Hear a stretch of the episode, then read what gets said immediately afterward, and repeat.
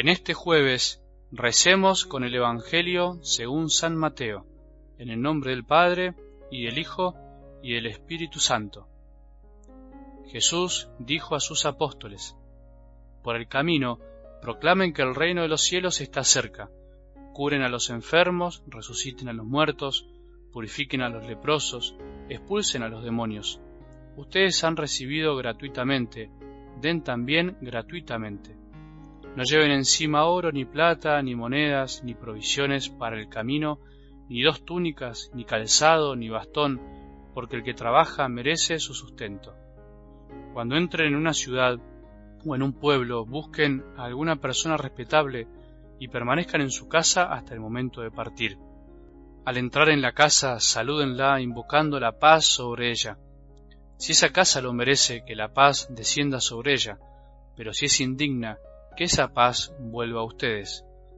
Y si no los reciben ni quieren escuchar sus palabras, al irse de esa casa o de esa ciudad, sacudan hasta el polvo de sus pies. Les aseguro que en el día del juicio, Sodoma y Gomorra serán tratadas menos rigurosamente que esa ciudad. Palabra del Señor.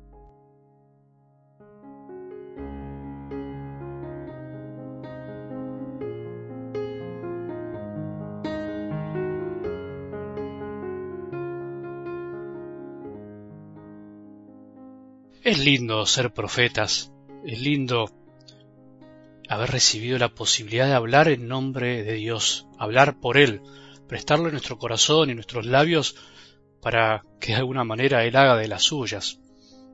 Es algo muy grande, te sorprenderá, pero es así.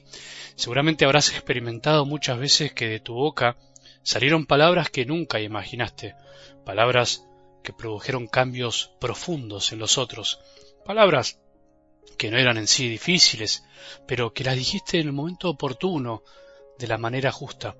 Para ser profeta no es necesario ser teólogo, sacerdote o consagrado, sino que basta con ser dócil a la palabra de Dios.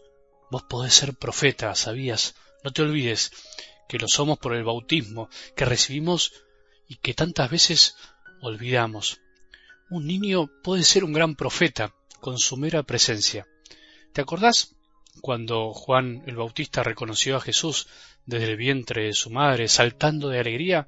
Bueno, antes de nacer ya era un profeta en el vientre. ¿Te acordás de los niños inocentes asesinados por Herodes?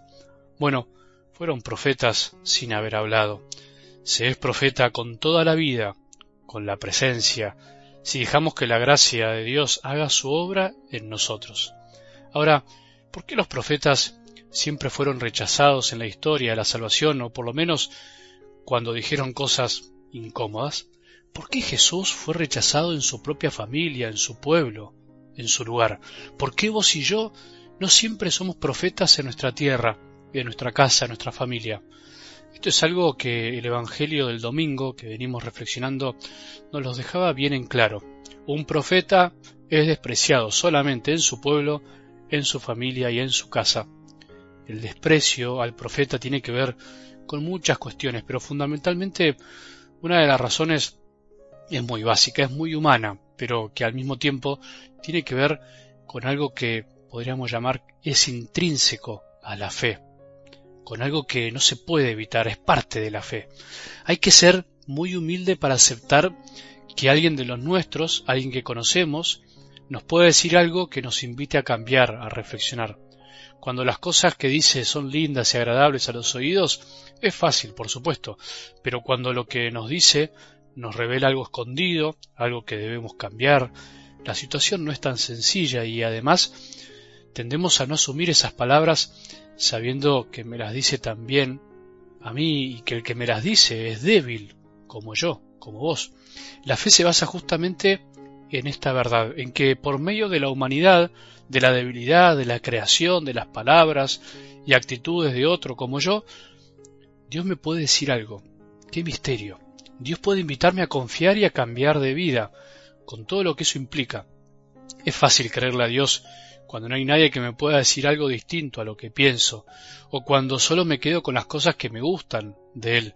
Sin embargo, es muy difícil aceptar que Dios pueda decirme algo que me muestre mi error, mi debilidad, mi pecado, y por eso muchas veces pasa a través de otros, que se transforman en profetas para mí.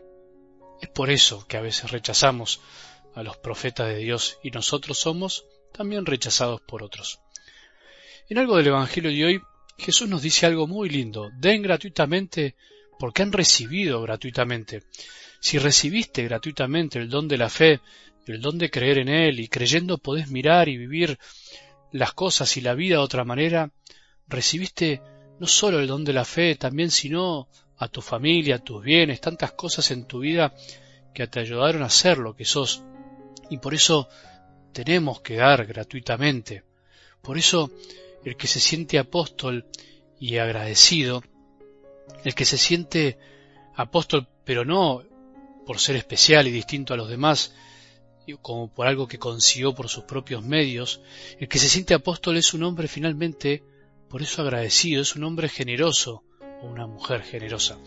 Por eso para evangelizar no es necesario llevar nada material, porque lo mejor se lleva adentro, lo mejor está en el corazón, y eso no necesita cargamento. Qué triste cuando en la iglesia opacamos la evangelización dando cosas o pensando que los medios para evangelizar son lo principal, pensando que por el regalo a veces abriremos los corazones y transformando la evangelización finalmente en una transacción. La evangelización se da por generosidad, por derrame, no por obligación. No vamos a predicar y a llevar el Evangelio a los demás en nuestro trabajo, en nuestra familia, en la parroquia, en la comunidad, en el grupo, por una obligación moral, solo por un mandato de Jesús impuesto desde afuera, sino porque nos reconocemos gratificados, nos reconocemos agraciados por Él, somos profetas, nos damos cuenta que Él nos mira y que somos amados por Él, por el Padre, y eso hace que de golpe, por decirlo así, desborde nuestro corazón de alegría y tengamos ganas de decírselo a los demás, decirle esto, mira, yo recibí este regalo, y como lo recibí te lo quiero dar también, tengo para darte a Jesús que es lo mejor que me dio la vida. Qué lindo que es sentirse apóstol, profeta, agraciado, elegido, porque Él nos amó primero y por eso tenemos ganas de mirar a los demás a los ojos y decirles, esto tengo para darte. No tengo oro ni plata, pero tengo a Jesús. Que hoy sea un día en el que demos gratuitamente tantas cosas recibidas gratuitamente. Para un profeta, nada de lo que tiene es estrictamente suyo. Jesús nos envía sin nada, nos envía a la casa, a los corazones de las personas, para que ahí podamos volcar todo lo nuestro, todo lo mejor que recibimos y tenemos. Que tengamos un buen día y que la bendición de Dios, que es Padre misericordioso, Hijo y Espíritu Santo, descienda sobre nuestros corazones y permanezca para siempre.